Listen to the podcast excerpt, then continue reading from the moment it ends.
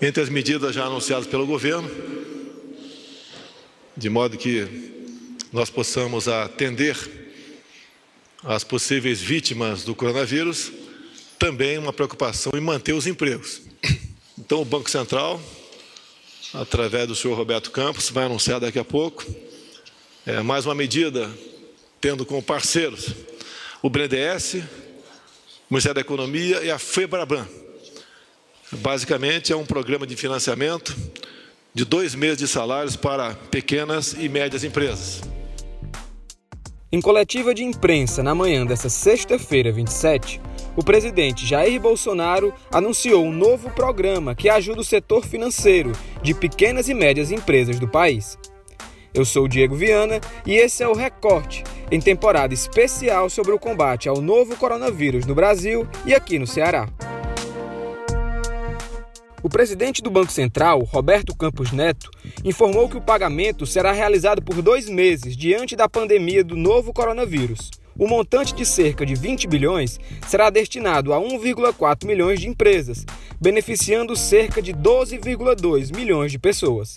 Quem traz mais detalhes sobre o anúncio feito pelo governo é a repórter do Povo, Marília Freitas cerca de 40 bilhões de reais vão ser destinados ao pagamento de salários de funcionários de pequenas e médias empresas do Brasil. Esses estabelecimentos costumam ser os mais afetados diante das paralisações de serviço, visto que quase não realizam atividades durante o período de quarentena. Mas como que isso funciona na prática? A empresa que aderir ao empréstimo vai ter ajuda governamental para a folha de pagamento de seus funcionários. O valor máximo destinado por empregado é de até dois salários mínimos, ou seja, quem recebe mais do que isso não receberá o valor integral por até dois meses, fica a critério da empresa pagar o restante do salário ou não. Essa ação pretende beneficiar mais de um milhão de pequenas e médias empresas do país e vai também estar disponível para estabelecimentos que faturem entre 360 mil reais e 10 milhões de reais por ano. Esse projeto se une a outros do anunciado pelo governo diante da pandemia. O pagamento emergencial de 600 reais para trabalhadores informais por três meses, período em que ficarão paralisados de suas atividades, segue para votação do Senado até próxima semana. Outros setores financeiros do governo também anunciaram alterações para lidar com a crise.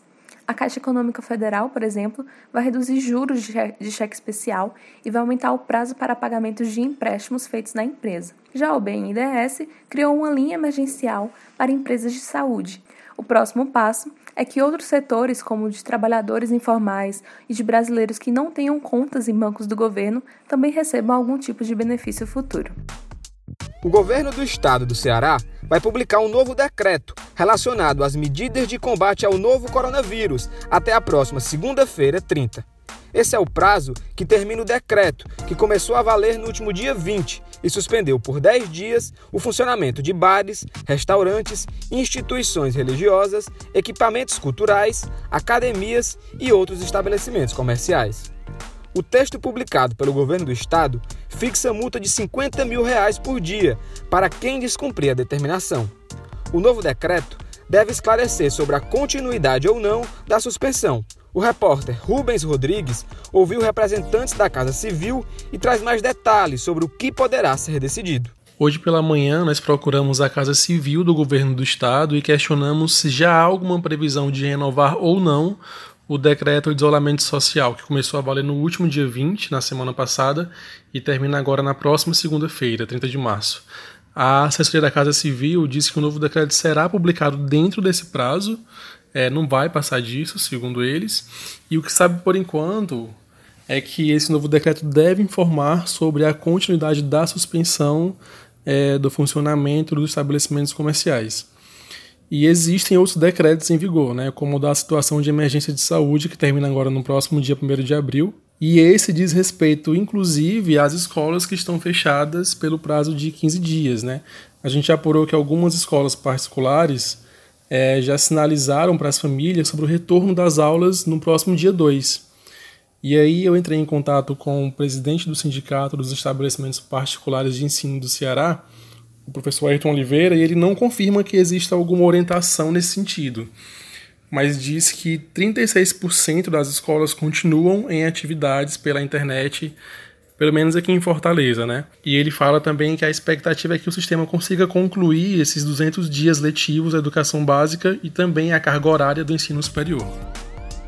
Em novo passo nas medidas de enfrentamento ao novo coronavírus, o governo do Ceará está intensificando a descentralização de recursos para a compra de insumos e ampliação de leitos de atendimento no estado. Diversos pacotes foram direcionados ao fortalecimento da estrutura de saúde nos municípios. A Secretaria de Saúde do Estado solicitou, junto ao Ministério da Saúde, a habilitação para a instalação de novos leitos de UTI em sete municípios, são eles Itapipoca, Icó, Iguatu, Tauá, Crateús, Tianguá e Aracati.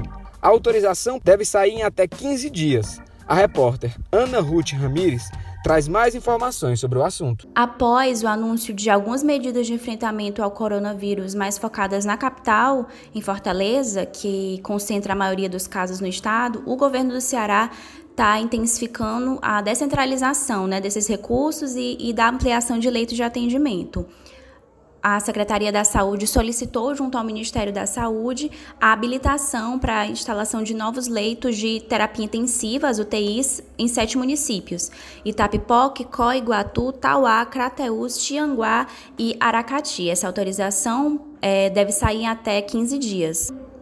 18 milhões de reais oriundos do orçamento da União, que devem ser direcionados para a compra de insumos e de equipamentos de proteção individual para os profissionais da saúde, vão ser direcionados aos municípios. Além desses, 45 milhões do governo federal, né, do Tesouro Nacional, também vão ser direcionados diretamente para os municípios do estado. O governador Camilo Santana também anunciou é, na noite desta quinta-feira, né, ontem, é que 200 milhões do Tesouro Estadual vão ser direcionados também para a compra de respiradores, materiais de proteção, insumos e custeios né, de despesas da rede de saúde, tanto da capital quanto de municípios do interior. Além disso, o secretário da Saúde do Estado, o Dr. Cabeto, também anunciou a ampliação de alguns leitos nos municípios de Calcaia e Maracanaú, que estão localizados na região metropolitana de Fortaleza.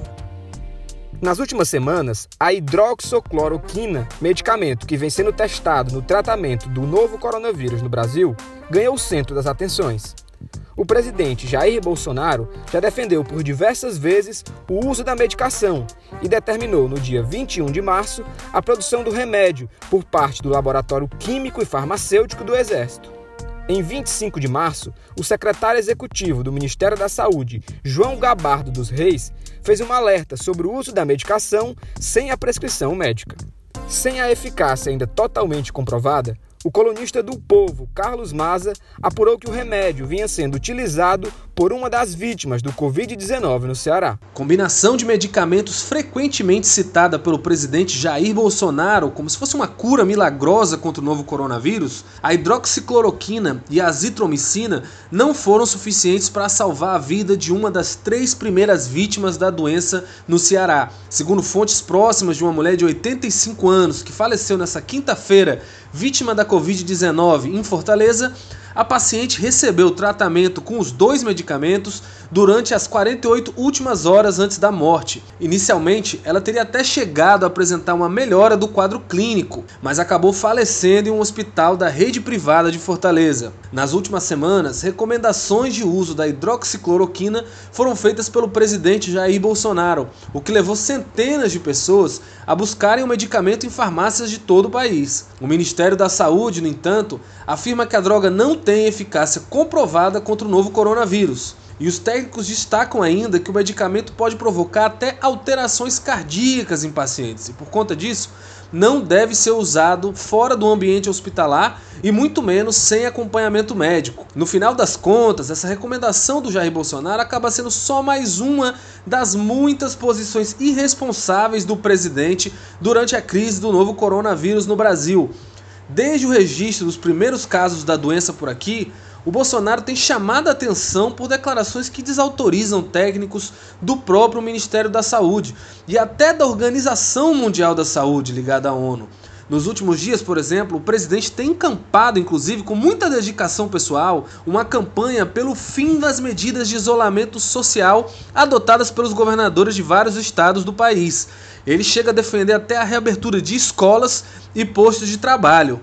Para se ter uma ideia, atualmente 156 países do mundo mantêm escolas fechadas na tentativa de conter a disseminação do vírus. Será que apenas o Brasil de Jair Bolsonaro que vai estar certo? Não sei vocês, mas eu não quero pagar para ver. E para encerrar esse episódio de hoje, a gente vai contar com a participação especial do PH Santos, crítico de cinema e colaborador do Videarte. Ele também tem um canal no YouTube sobre filmes e séries. A dica de hoje é um filme para que você aproveite o final de semana. Bom, pedindo indicação de filme nesse tempo aí onde as desigualdades sociais aparecem bastante, a minha indicação é o filme O Poço. É um filme que está na Netflix, ou seja, é para assistirmos durante a quarentena.